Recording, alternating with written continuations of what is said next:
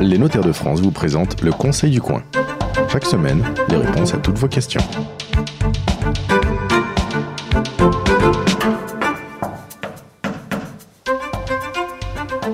Bonjour et bienvenue sur la radio du Conseil du coin, la radio des notaires. Alors même si c'est plus simple de remplir sa déclaration de revenus, il n'en reste pas moins que certains événements qui surviennent dans votre vie peuvent changer justement cette déclaration euh, de revenus. Nous avons reçu un certain nombre de questions puisqu'il va bientôt euh, être temps de la remplir, cette déclaration d'impôt. Euh, pour répondre à vos questions, Franck Lescou, bonjour, notaire à Reims, et Pascal Burgot, bonjour, notaire à Andernos.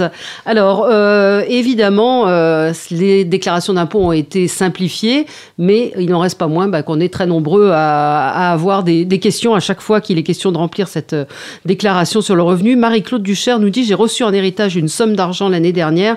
Est-ce que je dois la déclarer sur ma feuille d'impôt? Alors. Bonjour Valérie. Bonjour, Franck Lescou. Eh bien, non, en fait, vous n'avez pas besoin de, déclarer euh, cette somme d'argent que vous avez reçue dans une succession. Mm. Cette somme d'argent, c'est un capital en fait. Ça n'est pas un revenu, donc vous n'avez pas à le déclarer dans votre euh, impôt sur le revenu. Par contre, c'est un capital. Si vous avez euh, la chance d'être à l'ISF, évidemment, vous devez le déclarer dans votre déclaration. D'accord, mais si, on n'est pas à l'ISF, ça ne rentre dans aucune case, cette somme qu'on a reçue en, en héritage. C'est au moment de la succession que ce capital a été imposé par le, euh, au moment de, la déclaration de succession, c'est-à-dire euh, en, droit de succession, et c'est le notaire qui a fait ce travail-là pour vous. D'accord. Une question de Philippe de Vendée qui nous dit Nous avons décidé de louer la maison de nos parents pour payer la maison de retraite de maman. Est-ce qu'on doit déclarer les revenus de notre maman, c'est-à-dire de ses loyers? Alors, euh, Franck? Oui, vous devez évidemment déclarer ses loyers, mais il y a peut-être d'autres questions qui se posent avant. Il faut savoir si votre maman a été mise en maison de retraite, est-ce que elle a encore euh, euh, toute sa tête. Est-ce mm. qu'il euh, faut donc voir d'abord parce que si, si, elle doit être protégée, alors peut-être qu'un juge des tutelles. tutelle. Voilà, et dans ces conditions, vous allez peut-être être obligé d'abord de demander au juge des tutelles de savoir si on peut louer, louer, son logement. Et puis, et puis peut-être savoir ses loyers. Est-ce que tout va à votre maman? Parce que si c'était une résidence commune avec votre papa, eh bien peut-être que euh, euh, les enfants ont aussi droit à une cote-part de loyer. En tout cas, il va falloir déterminer ça. Mais est-ce qu'on peut euh, anticiper justement avec des parents qui sont en, bonne santé une question comme celle-là, c'est-à-dire avoir un pouvoir ou quelque chose qui éviterait la tutelle Est-ce que vous, vous pouvez répondre, Pascal Burgot? Oui, on pourrait parfaitement organiser un mandat de protection future, c'est-à-dire que euh, alors qu'elle est en pleine possession de ses moyens, la maman pourrait euh, se réunir les membres de sa famille et donner à l'un d'entre eux ou à plusieurs d'entre eux les pleins pouvoirs pour justement organiser le moment où elle ne sera plus tout à fait capable de gérer ses affaires. D'accord, mais ça change quelque chose par rapport à la fiscalité ou pas? Ça évite la tutelle en fait, c'est ça? Alors, ça évite pas la tutelle, mais ça organise la tutelle. D'accord. Alors, au niveau de la fiscalité, ça ne change rien. Si c'est la maman qui est usufruitière et qui, au titre de l'usufruit, va percevoir les loyers, mm. elle aura à les déclarer dans son impôt sur le revenu au titre des revenus fonciers. Il ne faudra pas oublier qu'il y a de la CSG, CRDS mm. également sur ces revenus-là. Les gens l'oublient souvent et pensent que le loyer, c'est net et ça sert intégralement à payer la maison de retraite. Mais non, il y a aussi des, impôts. Il y a aussi des impôts. Fatia de Paris nous écrit, donc euh, je vous rappelle hein, l'adresse euh, conseil du coin notaire.fr où vous pouvez nous envoyer toutes vos questions. Euh, Fatia nous dit, j'ai reçu, on m'a dit que je pouvais économiser 10 000 euros d'impôts si je faisais des travaux dans l'appartement hérité de mes parents. Alors, maître Lescourt il faut, il faut distinguer deux cas. Euh, tout d'abord, si, euh, si c'est la résidence principale de la personne qui fait les travaux, euh, alors c'est un crédit d'impôt pour certains types de travaux. Ce sont les travaux crédit d'impôt pour la transition énergétique, on appelle ça le CITE. Mmh. Et donc vous aurez 30% dans la limite de 8000 euros du coût du matériel que vous avez pu faire. Il n'y aura pas la main d'œuvre. C'est-à-dire, c'est uniquement, c'est pas la main d'œuvre, c'est-à-dire c'est ce qu'il faut en, matière, en matériaux, euh, et c'est plafonné à 8 000, donc pas 10 000. Là, elle parle de 10 000 euros, euh, 10 000 euros d'impôt. Il y, a, Alors, il y a certains travaux qui permettent, il y a certains mm. travaux qui permettent également de déduire la main d'œuvre. Ce sont tous les travaux d'isolation.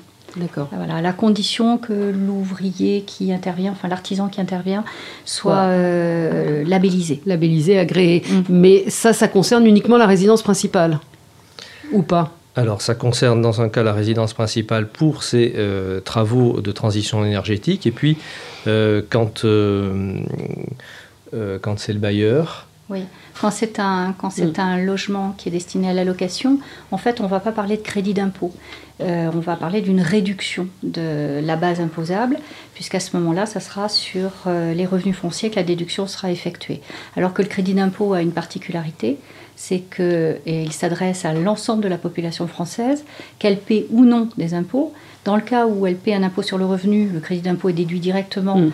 de l'impôt qui est payé. Et si elle ne paie pas d'impôt sur le revenu, c'est un chèque qu'ils reçoivent à la, D'accord. dans leur c'est- boîte aux oui, la, Voilà. nu- la nuance, la différence entre le crédit Oui. d'impôt et. euh, oui.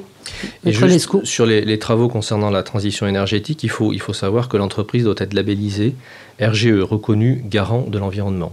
Hmm. Donc il faut vraiment euh, poser cette question à l'artisan qui vient, qui vient chez vous. D'accord. On a Marie des Hauts-de-France qui nous dit quand ma sœur s'est mariée, elle a fait une économie d'impôt l'année dernière, euh, l'année de son mariage. Est-ce que c'est toujours le cas? J'envisage de me marier. Alors c'est vrai que c'est pas toujours très clair euh, ce genre de, de choses. C'est-à-dire se marier fait gagner, euh, fait économiser sur ses impôts.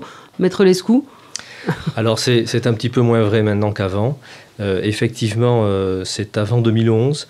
Euh, on, on pouvait presque à la limite calculer euh, la date de son mariage pour Mm. essayer d'avoir des Oui. économies d'impôts. Pourquoi?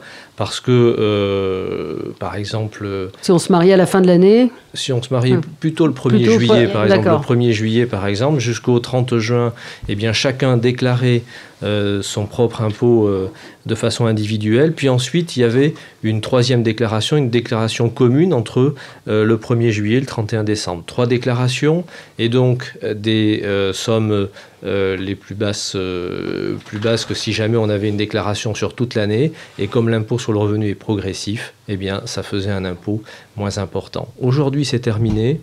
Et aujourd'hui, en fait, les personnes qui se marient ont un choix, soit sur l'intégralité de l'année de déclarer chacun leur propre revenu, faire chacun leur déclaration, soit d'avoir une déclaration commune sur toute l'année aussi. Hmm. Dans le même ordre d'idées, on a une question sur le Pax. Gersande Duvar qui nous dit Ma collègue de travail a vu ses impôts diminuer en se paxant.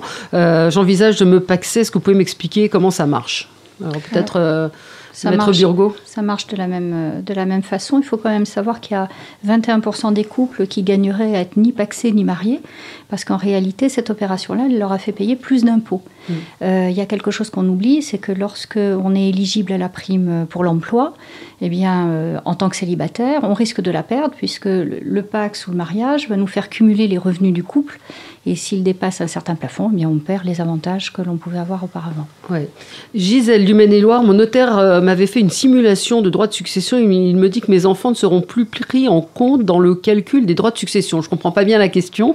Euh, c'est-à-dire, donc on lui a fait, le notaire peut faire une simulation des droits de succession, c'est-à-dire vous avez tel patrimoine, voilà ce que ça va vous coûter. Euh, et là, sa question, elle dit, les enfants ne seront plus pris en, en compte dans le calcul de ces droits. Oui, c'est euh, une nouveauté de la dernière loi de finances.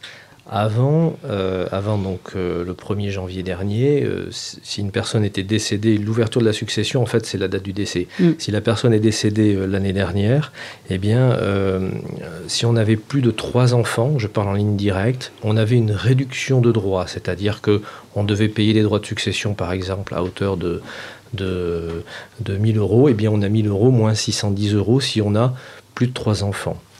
En ligne directe. Et maintenant, c'est terminé. Ça a été tout simplement abrogé. Abrogé. Donc tout le monde paye euh, la même chose qu'on ait un enfant ou, ou 3 quatre ou enfants. 10. Ouais. Voilà. D'accord. Euh, Pierre Maël du Finistère nous dit J'ai entendu dire qu'on allait payer 20% d'impôts en moins cette année. Est-ce que moi aussi je vais y avoir droit?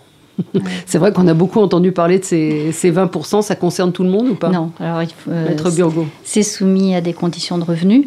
Il faut savoir alors effectivement que c'est une baisse automatique, il n'y a pas besoin d'en faire la demande. Pour ceux qui sont mensualisés, ils l'ont déjà vu apparaître sur la mensualisation de janvier. Pour ceux qui paient, qui le, le, tiers, ça sera avec le premier tiers. les conditions de revenus, en fait, pour un célibataire, il faut que le revenu fiscal de référence soit inférieur à 18 500 euros par an. Et pour un couple, 37 000 euros par an avec une modulation par, euh, par euh, supplémentaire. D'accord, ça concerne donc pas tout le monde. Non, pas tout le monde, malheureusement. Euh, alors, question sur les SCI. C'est Imen des Hauts-de-Seine qui nous dit Je fais une SCI pour acheter mes locaux professionnels. Mon notaire m'a dit que je pouvais opter pour l'IS. C'est quoi l'IS c'est l'impôt sur les sociétés. Voilà, plutôt que d'être en régime de transparence fiscale, est-ce que vous pouvez m'expliquer la différence entre les deux? Je n'ai pas compris son explication. Moi non plus. c'est quoi la différence entre euh, l'impôt sur les sociétés et euh, la transparence fiscale? En fait, la, société civile immobilière est euh, normalement par défaut soumise à l'impôt sur le revenu dans une société, on a des associés.